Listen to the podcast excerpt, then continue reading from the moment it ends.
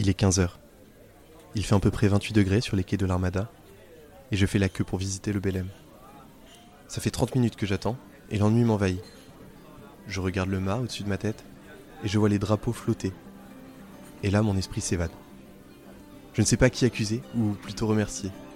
Peut-être les drapeaux qui ont fini par m'hypnotiser par leurs mouvements répétitifs, ou bien le soleil qui tape un peu trop sur ma tête. En tout cas, l'air du port et les mâts des voiliers m'emmènent loin, au point que les quais grouillants de monde deviennent qu'une lointaine impression. Je me mets à rêver d'aventure, de marins, de pleine mer. Mon inconscient me ramène visiblement à ma condition physique puisque je ne me rêve pas moi-même en marin. Car bon, soyons honnêtes, mes deux mains gauches et mes capacités physiques ne m'emmèneraient pas plus loin que le pont Guillaume le Conquérant à seulement quelques mètres de là. Non, je me retrouve plutôt plongé dans le monde d'un héros de BD.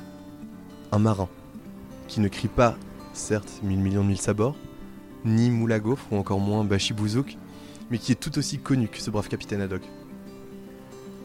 Son regard perçant, sa casquette de marin et sa boucle d'oreille le rendent reconnaissable entre mille. Amateur, amatrice de BD ou non, le nom de Corto Maltese de Référeco. Il apparaît pour la première fois sur nos papiers en 1967, mais lui est né bien avant, en 1887. Il est non pas le fils, mais bien l'oncle d'Hugo Pratt, son dessinateur. En effet, son créateur réfute la qualification de fils à propos de Corto Maltese, puisque celui-ci est directement inspiré de son oncle, un antifasciste convaincu qui aura changé le cours de la vie d'Hugo Pratt. Son histoire commence en 1904, quand il embarque comme marin sur le Golden Vanity.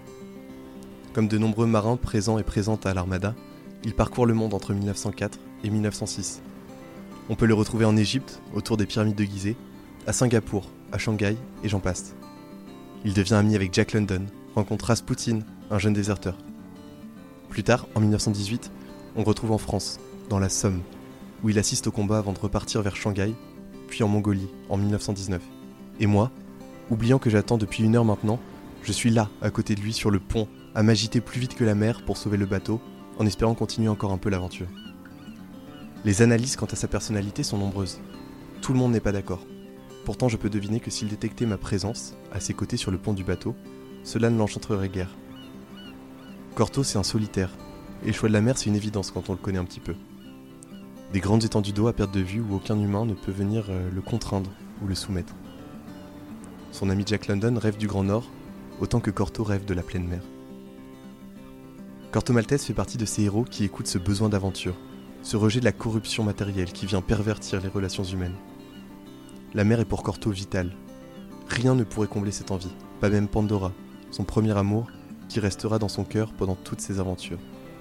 Hugo Pratt compte les histoires de Corto jusqu'à sa mort, en 1995, et il va lui donner tellement de matière que d'autres auteurs et dessinateurs vont reprendre le flambeau en 2015, permettant à Corto de reprendre le large. Pendant tout ce temps, moi, je rêve d'aventure, et j'en oublie d'avancer, ce qui ne semble pas plaire à mon voisin derrière moi, qui me le fait savoir, me ramenant à la réalité brutale du monde, du bruit et du soleil qui tape toujours sur ma tête. Ça va bientôt être à moi de jouer les Corto Maltese pendant 5 minutes, de monter sur le Belém et de regarder au loin, en essayant d'ignorer cette envie d'aventure que j'essayerai de combler en rentrant, en lisant une BD. Et puis qui sait, peut-être un Corto Maltese